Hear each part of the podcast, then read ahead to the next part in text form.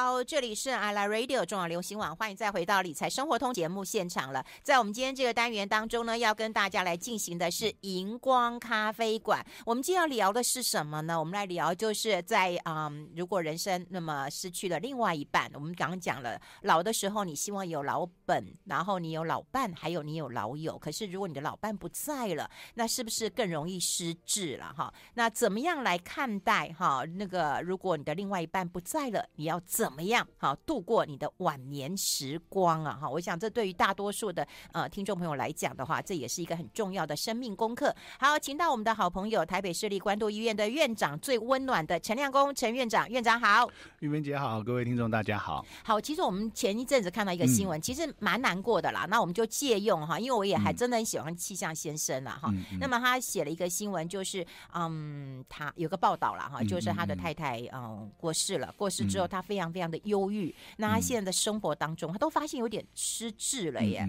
所以看到这样的一个呃状况啊，说实在的，嗯，人生啊，你说夫妻呀、啊，不能同年同月同日生嘛，也没办法同年同月同日死嘛，嗯、对。那如果有一半早走了，真的会造成这样的一个人生灾难吗？嗯，其实是哦，但这个事情、啊、是这事情，这事情还男女有别。嗯，不过我们的气象先生的状况比较又不寻常一点。嗯、第一个是因为现在是疫情期间，所以。嗯呃，长者的活动本来社交各方面都有很大的受限，嗯，所以就算没有遭遇丧偶这件事情，嗯、其实我们也都观察到这一阵子全世界都一样了，就是身体活动功能下降、嗯、认知功能下降、情绪变差，嗯，哦，这是很普遍，嗯。那从他的描述当中呢，另外还有几个因素，他大概不尽不见得真的是失智了哈，嗯，呃，有两个原因，第一个是呃，我们通常把忧郁哦称为假性失智，哦。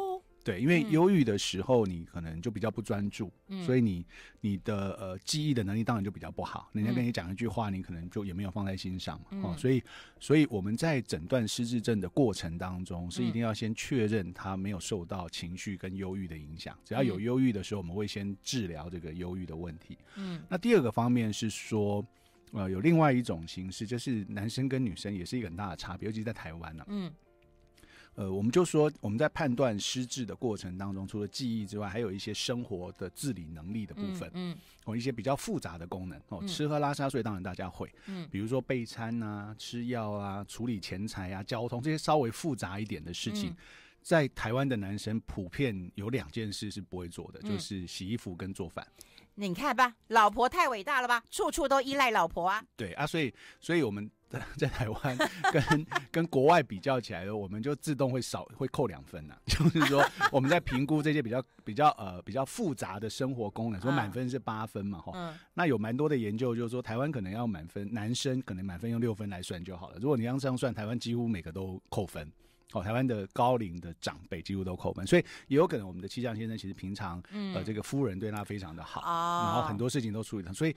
使得他现在会觉得说，哎，好像他这个也处理不好，处理不来，那个也好像不知道怎么弄。嗯，哦，那个有可能是这些原因造成，不一定真的是失智啦。不过都还是很值得呃关怀的。嗯嗯，哎、嗯，那那呃，如果如果是丧偶啊，在你的那个呃经验值当中啊，你这么多年的、呃观察当中啊，男女有别吗？嗯、比方说呃，到底是女生呃会比较。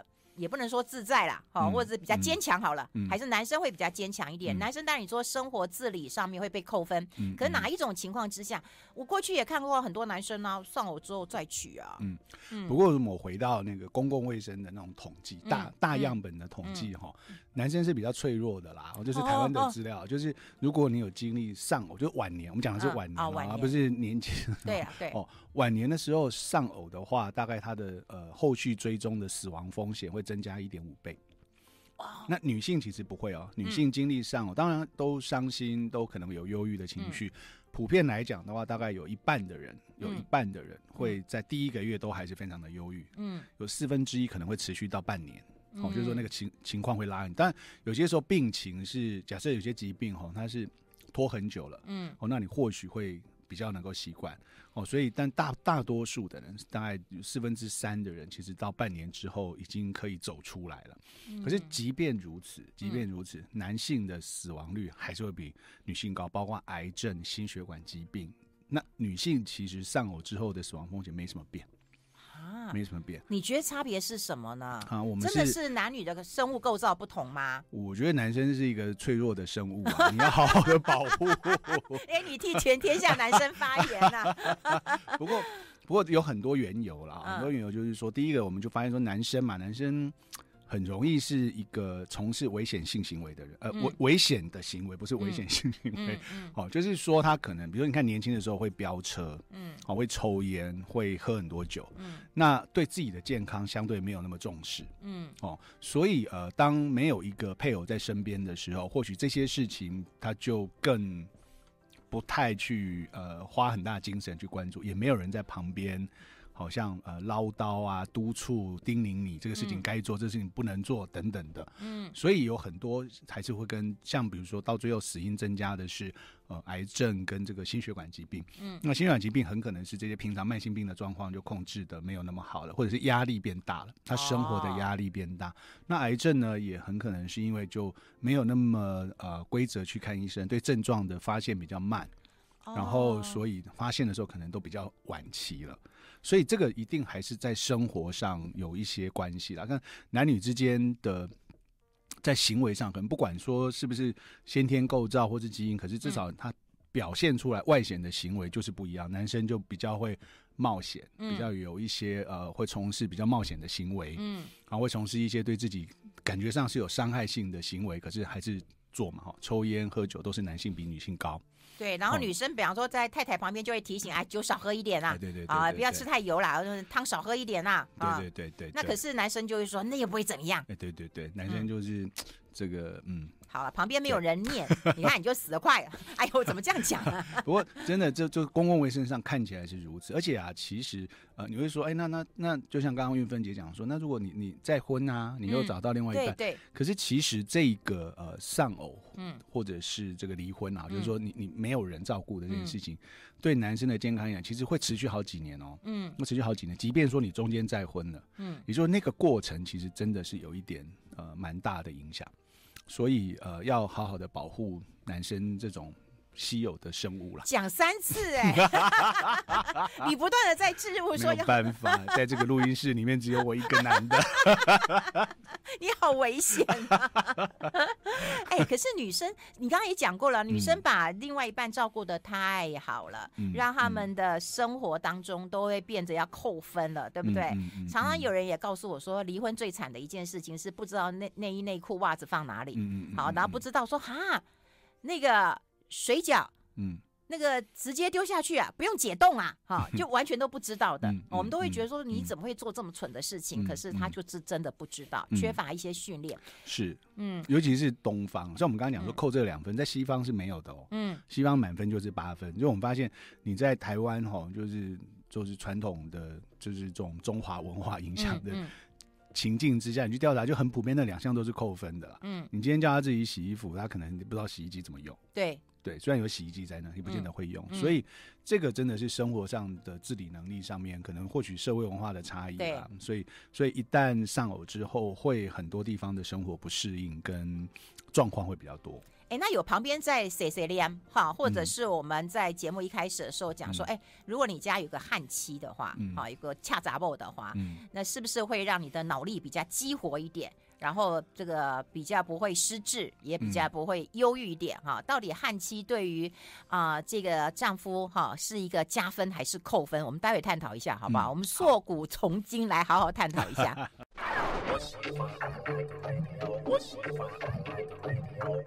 好，我们跟暖心的呃需要照顾的陈亮工陈院长，好好来照顾一下男生这个小动物了。刚刚也讲过，就是说，如果是在呃老年的话，我们常讲那个老伴老伴哦，嗯、说实在的。这是大家真的是呃一个嗯还蛮大的修行，嗯，好对不对？好，大家都说忍耐很久了，婚姻都是靠意志力的哈。我们来从呃古来论今啦哈，我们来看看古代如果说你有一个恰子，或有个旱期的话，你的你的命会不会活长一点呐？嗯嗯，通常在古人的话，有时候答案比较直接，就是因为他可以纳妾嘛，所以 找到别的方式解决了。好，那。那但是当然，汉妻也有汉妻的，呃，在相处上就会比较有一些不同的差异。比如像我们举一样都是那种呃一起携手这个开创工业的，嗯，哦，这个刘邦，嗯然后和朱元璋。他们都是有一起打天下的这个，而且都是从这个哈，从很基层嘛，对不对？对。然后太太都一路跟着这个打拼，而且都是很帮忙的，是贤内助，而且可以协助他的工业的人哦。对。可是这两个的性格也差很多。哇，吕后多可怕！呃，吕后是一个，对，这是整个我们这个中国历史上面的这个外外戚外戚干政就从这边开始的。那几乎到了呃。刘邦的晚年啊，其实感觉他是过得蛮辛苦，因为他那时候已经有另外的夫人嘛，嗯、哦，戚夫人。那、嗯、那呃，我都觉得就是像吕后在很多晚年的一些所作所为，其实已经不见得是为了刘邦了，是在顾自己的地盘了，顾整个家族的，然后顾他的儿子的太子的地位。嗯、那、嗯、那有一个例子就是说，因为其实呃，刘邦认为说秦朝之所以会覆亡呢，就是因为他封了太多外姓的诸侯。所以呢，他那个时候就很坚持说，就只要不是刘家的，哦，以后大家就要来讨伐，嗯、就一定要要家天下了。嗯，那呃，可是那当然这些呃有战功一起打天下的人，还是会被分封一定的这个行赏嘛，哈、嗯。那到那都免不了会杀功臣嘛。嗯、那到了晚年，刘邦的晚年，还有一位这个一起打天下的将领叫秦布。嗯。他也是，反正总之闹到最后就是也起来造反了。嗯，哦，那那个时候其实刘邦已经五六十岁了，已经在他生命比较尾巴的时候了。那他就是说啊，这个天下已经安定很久了。哦，那我们的部队都很稳定了，就太子就带兵出征就好了。嗯，好，那可以也建立太子的名望嘛。哦，以后要接这个地位。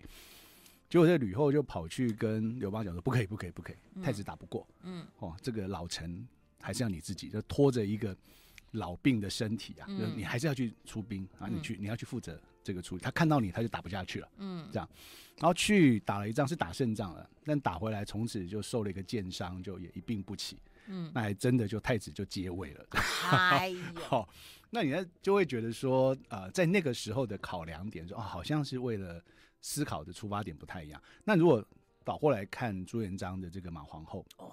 好像就很贤惠的，对，而且呃，朱元璋在杀功臣的时候，其实马皇后都会劝阻，嗯、然后会去呃，这个当然劝阻只是稍微慢一点，那还是要杀了很多功臣了哈。嗯嗯、然后呃，甚至有的时候会让某一些功臣自己就会有一些提醒啦，暗示他们如何这个自保。嗯，那。相对来讲哦，你看哦，这个呃，朱元璋在马皇后过世的时候，嗯、一开始是没有办法接受的，嗯，然后呢，从此之后，在马皇后过世之后，他就不再立皇后了，哦，对，专情的这个朱元璋，嗯，所以你去讲说啊，到底汉妻好，就汉妻在古代处理方式就是就反正纳妾嘛，嗯，好、哦，那还是一个这个贤内助是可以呃理解，就是还是一个有帮助呃这个人的。的的娇妻可能效果好一点，可是，那个那个那个贤妻都会早死。你不会，你不会，因为我是一个悍妇。你不会，你不会。不过不过这个其实呃相处也很特别啦，嗯、就是说，即便说你看好像。我觉得在华人社会比较特殊了。我以前也有一个一个病人，就是我一直印象很深。他其实就是家庭非常和乐，知识分子，然后学问很高的，然后这个呃，反正都是东看西看看不好才跑来的嘛。嗯。然后我就问到之后，我就会问说，是不是可能有忧郁的问题？因为其实大部分问题都看过了嘛。嗯。然后家人都说怎么可能？怎么可能？然后啊，但是都是家人在帮他发言，这老先生都不讲话。嗯。老先生就是很斯文的人。嗯。然后后来呢，这个。呃，老先生就就就很简单的讲了一句话，把大家都吓坏了。嗯，好，老先生呃就说，我们就问食欲啊，吃的好不好等等的哈。嗯、然后老先生就跟太太讲讲了一句话，大家全部当场惊呆了。他就说，嗯、就说你知道我不喜欢吃苹果吗？嗯，好，那大家呆住了。嗯，因为他说怎么会？我们几十年的夫妻，我天天削苹果给你吃，我都看你吃光光啊！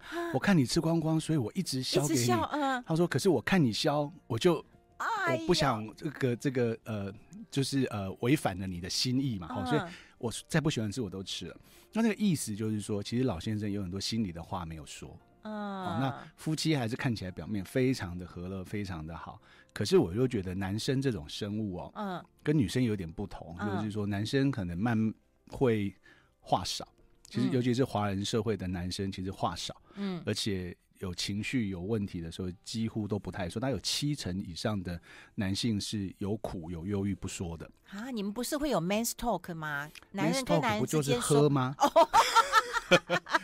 所以会跟男生说，不跟老婆说，是这样子吗？男生其实有的时候不太会去讲这个，男生就会，男生可能会谈事，因为我们遇到什么事哦，谈事不会谈心，不太会谈心事，好，然后先是讲两句就喝了喝了啊，就这样了，还能怎么样？哦，那这样好忧郁哦。女生都会先聊八卦，自己的八卦跟别人的八卦，男生好像就真的不太会。哎呦，这生物我们真的不了解。我们先休息一下，我们先休息一下。I like 好，欢迎回来理财生活通，我是夏云芬，在我旁边的就是我们台北市立关渡医院的院长陈亮公陈院长了。我们刚在广告时间，他还在提醒，男生真的是一个脆弱的这个生物，要好好的把握。我们看生那个我们的那个生命表，那个余命表的话，其实男生真的比女生啊短命个五五年。普遍所有已开发国家都是，甚至开发中国家都是这样，男生的寿命就是比女生短五岁。哎呦，嗯、所以他们在心情郁闷的时候又不会说出来，对不对？嗯、然后吃喝饮食，对不对？又没有人啊、嗯呃、提醒啊。哎、嗯，那那这样的一个情况之下，到底啊贤、呃、妻当然可遇不可求啦，嗯、悍妻倒是蛮多的。嗯、那那个独自一人呢，要做怎么样的选择呢？独居当然到最后哈，嗯、我觉得人生呃，其实尤其现代的社会，嗯，人生一定有一定阶段的独居。嗯，而且呃，如果看大前研一之前的预测，嗯，他觉得未来的世界就是一个人的世界了，嗯、就是即便是夫妻，嗯，也有各自的生活，嗯，然后你大多数的时间是自己一个人在处理事情跟面对呃这个工作或者是你的朋友，嗯，那回到家当然有有部分时间的重叠跟互动，嗯，但是很多时候也是这样，那更何况说现在有的时候呃现在离婚率也高，嗯，估计六十五岁之后的离婚率也高，嗯。那呃，离婚率一高之后，其实你独居的几率更高。嗯，那这件事情其实对男生的影响也很大。嗯，对女生又还好。其实，在日本是很有名的例子。嗯，日本男生嘛，日本日本的过去的文化就是女生结婚就辞职回家嘛。对。然后呃，小孩稍微大一点的时候，他就会呃，老公小孩去上班之后，他就去中间打个工，哦，就是做一些工，就是钟点的工作。嗯。然后还是有这个回到社会上嘛，哈，然后会有很多的。妈妈的朋友们这样哈，嗯、而且这个他们的这种关系跟你现在是几岁和你现在的职务是没有关系的，因为它是可以持续保持的。嗯，那男生的大部分的社会连接都在工作上，嗯，然后所以日本的男生一旦退休回到家里，就仿佛一个活动家具嘛。对对，然后而且还蛮碍眼的家具。对，然后喜欢下命令，就是可能要吃什么饭都还要上个签给他，嗯嗯、给他核可。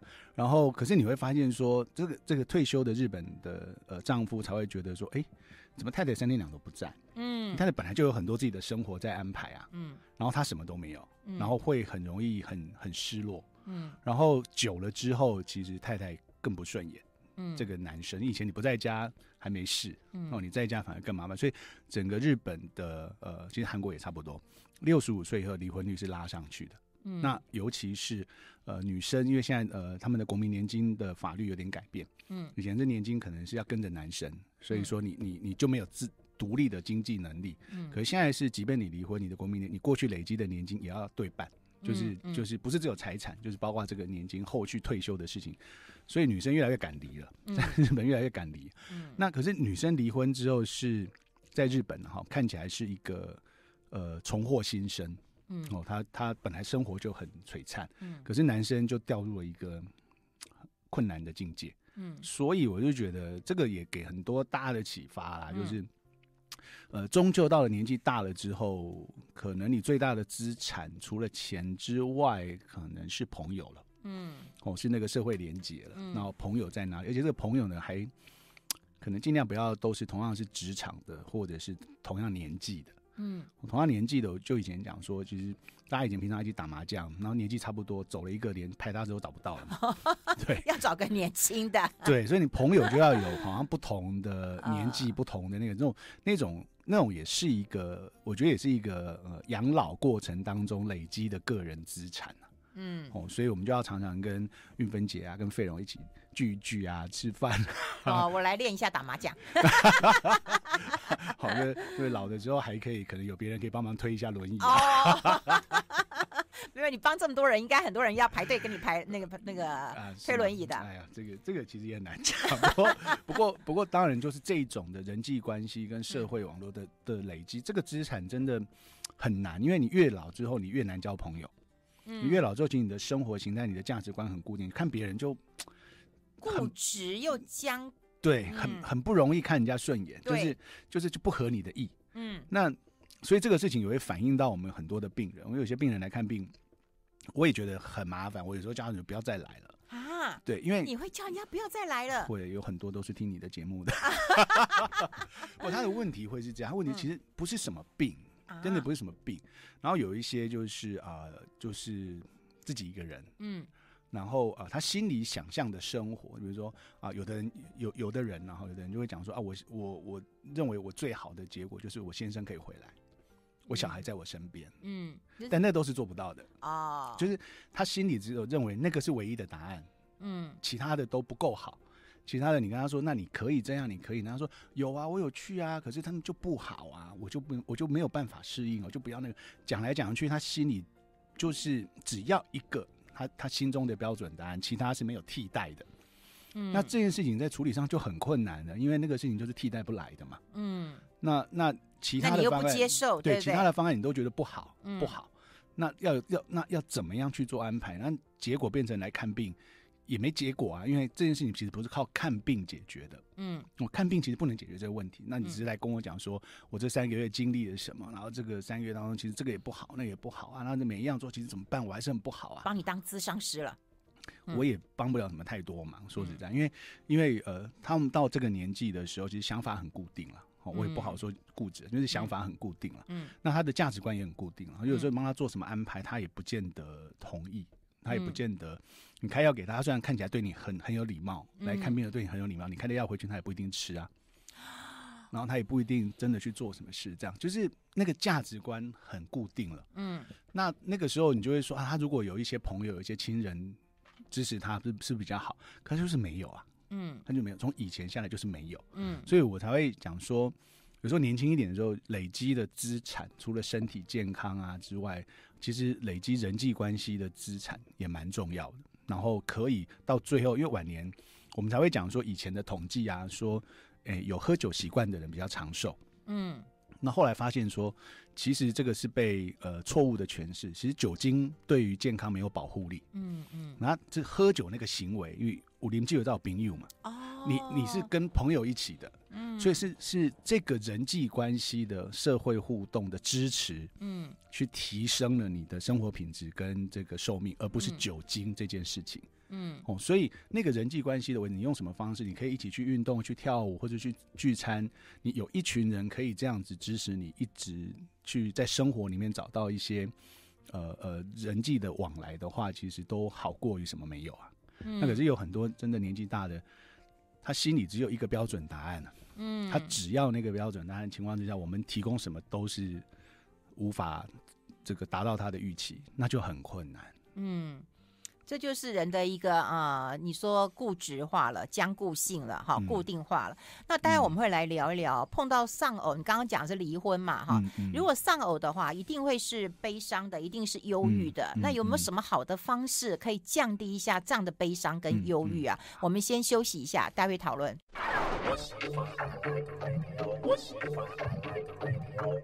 刚有聊到，就是说，当然夫妻老少年夫妻老来伴嘛，哈，就算是拌嘴啦，或者是啊、呃、贤妻啊，都可以协助。但如果离婚了，或者是我们讲到呃最不幸的丧偶了，哈，嗯那嗯丧偶之后，难免会有忧郁跟悲伤啊。有什么方式可以稍微降低一点呢？嗯、但悲伤是一定的，你刚刚讲一定有个流程的啊，要三个月、半年甚至更长的一段时间。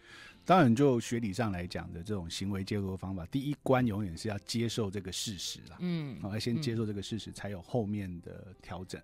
但呃，接受跟呃放开的那个过程当中，其实每个人可能走的路不太一样。嗯，那如果你去看看庄子，庄子就是一个、嗯、呃很很好或很好，或者是说一个很特殊的例子了。嗯，好、哦，那呃庄子的夫人过世了。嗯。然后就是好，就是好朋友啊，就是惠子，反正就是那个时代都叫什么什么子嘛，哈、嗯嗯，就来探望他。嗯，他探望他的时候，你会发现他在唱歌、击鼓，然后这个这个演奏音乐，这样就说：“哎，你怎么一点都不悲伤啊？”然后、就那惠子就跟他说：“你怎么可以这样子？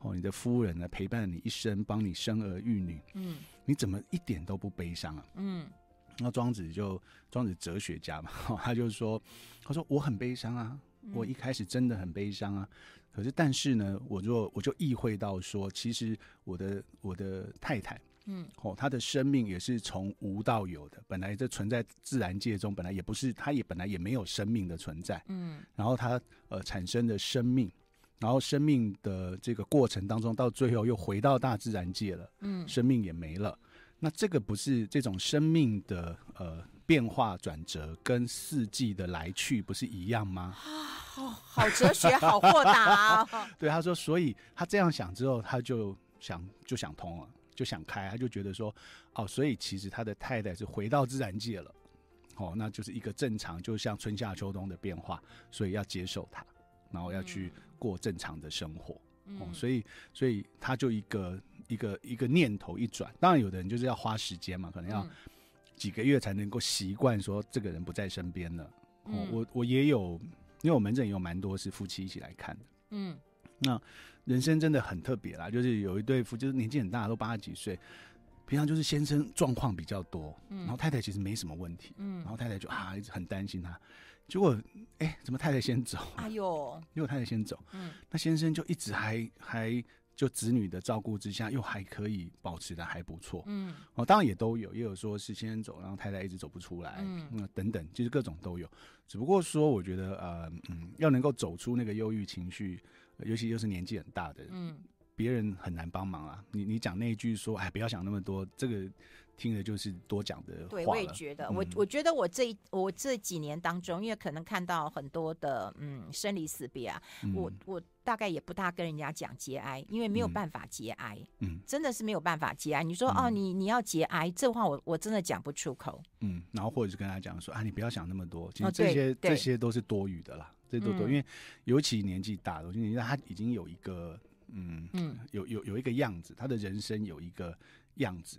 在面对问题状况、想法，哦，当然陪伴一定是良药啦。所以我们的精神科医生总是说，面对这一种的情况，陪伴是最好的药了。那陪伴的困难就是说，还要对的人陪啊，还 不能随便人陪。对对，所以所以这个过程当中才会说，我有时候也觉得说啊，这个这个过程来看医生，真的帮助有时候不是没那么大。哦，但是如果可以有合适的人，有对的人，可以一直有好的这个人际网络跟支持，可以去陪伴。这个陪伴过程，可能你你的悲伤还是会在啊，嗯，可是你会有支持，你会你会有有人在身边，嗯，不会觉得那那么样的孤单。那个过程其实透过陪伴，就会慢慢慢慢的走过来。嗯，那如果说本来就没有什么嗯朋友的人，哦，没有什么人际网，其实那个那一关就会更困难，嗯，会更困难，会。会很难完整的走出来。嗯，我曾经也去看一个长辈啊，那因为跟他也很好，嗯、然后我就跟他讲说：“哎呀，你要多走出去啊，或是多跟人家聊聊天啊。嗯”他跟我回答，他九十六岁哦，耳聪目明哦，耳聪目明啊。然后他就跟我说：“我以前很多的学生啊，他说我朋友都死光了，嗯，然后我学生还比我早死，嗯，他的学生哎、欸，嗯，所以我就觉得听得出他的那种。”嗯，无奈耶。嗯嗯，也有啊，我有很多，对啊，我有门诊也有一些病人，他就说，哎呀，没人说，哎，我我哇，三个月才能看你一次，然后 然后然后他觉得他觉得我每一次来都是赚到，他说我的朋友我的同学没有一个在的啦，没有一个在的啦，那我现在来，我我觉得就这样啊，他就当然豁达啦，对不对？疾病，我他说他说就这样啊，但是你真的他说认真想想，我的朋友我的同学已经没有一个在的了。嗯，那我觉得哎，三个月还来看你一次，就 起码看到赚到。嘿，我表示我还好，我还可以来，哦、我还这个，所以我觉得就是心情上的豁达，其实会解决一些困难。我觉得这个，嗯、但这个就很很难。这个我们就叫人家，哎，你要想开一点。这句话也是白讲。那不然你都怎么安慰人家？我也不太安慰啊，就是哭的时候，就是门锁起来啊，在整间的时候，那卫生纸拿好。哦，通常就只能这样，然后，然后就是要让他呃嗯哭一下，然后呃。给一些情情感上的支持啦，就是说如果有什么需要，嗯，当我们是看病，都还是在健康上面的题目嘛，哈、嗯，那有什么需要，如果有需呃做什么安排，有什么呃需要呃协助的，我们这边都会都会提供嘛，嗯、那都会给他一段时间。我们其实我们的护理师也都很耳聪目明了。就看到这种情况，都会去把门锁起来，哦，都很自动去把门锁起来，好贴心啊，对，然后就把卫生纸拿过来啊，哎呦，对对，因为总是会遇到，总是会遇到，然后然后你就是让他讲一讲啊，就讲一讲哭。我觉得以前其实有一些人的心里都藏很多事啊。我我以前比较小的时候，就是有一个病人来，他他其实都很单纯，就三个月很固定来拿拿安眠药而已，嗯。那你也没有觉得什么，然后只是他很特别，就是每次看的医生都不一样，就是他很明显就是找个医生拿药就好了，嗯、这样哈。然后来都那种快进快出的，嗯。那我那时候就是给稿，我就自己多问了一句话，说：“哎、欸，有什么事情在担心吗？”嗯。哦，不想说什么一直在吃安眠药嘛，嗯、不讲没事讲，又大概哭了半个小时，其实压力很大，还有很多家庭上的压力、生活上的压力，然后呃，能够规则找一个医生都已经不容易了。然后他就是每次只要时间差不多，只要可以去拿药，他就好了。他只要希望能够，其实那个就是一个忧郁情绪的表现，嗯，变成失眠嘛，嗯，哦，那那其实有太多的状况，可是说实在的，医生能做的也很有限了。很多事情还是家庭、朋友跟社会支持。嗯，我觉得到了老了之后，这个资产是比较重要的。对呀，对呀，对呀，有时候我也只能这么陪着哭而已。而且，我哭点蛮低的，所以我陪哭的人其实可以找我。然后我都会觉得，我只能安慰终将重逢，其他我也安慰不出来。我下次把这样病人转转诊给你，好不好？没有那个资格。可是我们待会来聊一聊哦，就是说，当然有很多人养宠物，然后也有家人，嗯、还有亲人，还有朋友，嗯、其实也不太一样的。是，好，我们待会讨论。我们先休息一下。I like 好，我们跟陈亮公陈院长来聊一聊啦。因为现在其实有很多人，比方说，嗯，伴侣不在了哈，或者不管离婚或者是丧偶了哈，嗯，那也会会养宠物，嗯啊，会养毛小孩。嗯、我有我有很多朋友都在养小孩，然后回来就妈妈回来啦，你有没有跟啊？很会讲哈，也很开心啊。可是我们待会来分享一下，其实嗯，人跟宠物还是不太一样的哎，你怎么看人跟宠物呢？它当然不一样，不过、嗯、呃，我刚刚前面也讲说，大前研一他有一本书在讲一个人的世界嘛，哈、嗯，其实他已经也讲，这是一个宠物比小孩多的时代了，嗯嗯，嗯所以他是一个人很容易去移情的一个对象，因为你可能没有办法去强求人世间的这个人，嗯，好，或是一段关系，嗯，那可是但宠物的部分是你去带回来，你好好的养它。它好像就会有一定正向的回馈的情感的回馈给你，嗯，所以这一种的移情跟一个在追求说一个正向的回，因为他可能不会有，不会有那种嗯，长大之后就讲一些不好听的话，反正他他只会不会顶嘴，对，不会顶嘴，嗯，哦，你你永远在看到的是说，你就会看到他可爱跟表现出贴心，嗯的那个样子，嗯、会会让人家觉得疗愈感很高了，嗯，所以我我也不会反对。我也不会反对说，呃，去养宠物去做，可是，一样很多事情，就刻意去做，通常都效果不好了。嗯，哦，他如果自己没有那样的想法，就是没有没有那样子的爱，只是你刻意要给他一个宠物，也也不一定效果好。可是人至少会互动啊。嗯、然后，如果是宠物的话，嗯、就是你自己在呃自说自话。你你如果那个养宠物的人在这里，一定就跟你。跟你翻翻桌、啊，真的吗？我也养过啊。其实会动物会有一些回馈啊，其实你也可以看到很多的影片，都会有很多的回馈。嗯，那只是它的回馈的方式不太一样。对了，对，它不会跟你讲话，可是它可能会在动作上面，或者是，当然你就会突然觉得他那那对水汪汪的眼神，懂了你的一切，这样。就当然有一部分会是自己的心理啦，自己的心理。可是起码这个宠物，如果你你这个互动养这个宠物的过程是很顺利，而且也是正面的，所以你会都会感受到这个宠物对你的支持嘛。你看你一进门，它就冲冲出来门口，然后摇着尾巴很开心的样子，那你就会觉得很开心啊。你你现在回家，小孩可能都不会这样对你吧？呃，对对对，你讲的是实话。对啊，有抬头看你一眼叫你妈就好了，好不好？所以，可是动物不会啊，动物它就是会会有一些表现嘛。嗯，对了对了。不过就是我们都来看哦，呃，宠物当然是有加分的啦，哈，有加分的啦。嗯、不过，嗯，为什么不养宠物？你大家也知道了。嗯嗯，宠物它也会离开我的。是的，哇，这个难过性其实也非常非常高。那那是另外一种关系，对，就，是你又在经历一个关系的、嗯、的那个。那我们家不太一样了，嗯、我们家是除了人以外都养不活的，所以不要不要耽误。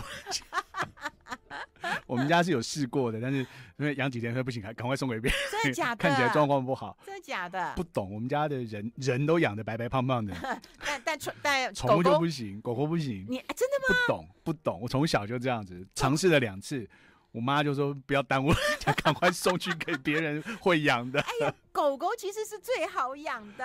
我也不懂啊。狗狗我也不懂啊，狗狗真的就是跟人最好的。我也不懂啊，就越养越瘦，搞不懂，也不是没有给他东西吃，不懂。你不喜欢狗？哎、欸，其实很早就放弃了。你们都很喜欢生物的，不是吗？动物、生物都很喜欢呐、啊，你们连虫都喜欢啊，微生物都喜欢。你们的我们喜欢的是在显微镜下看啊，在实验室。我们没有在看一整只完整的那种那种情感。我们对动物的理解不太一样。哎哎，那请问你你你小时候怎么看你儿子的啊？啊，你不觉得像个小动物吗？刚出生。就我跟你讲，我们家就是兽人啊，就只有人养得活嘛，就这样子。其他的真的不太行，连植物也养不活啊。真是搞不懂，真的搞不懂。我终于知道啊，你这样好安慰人哦，你知道吗？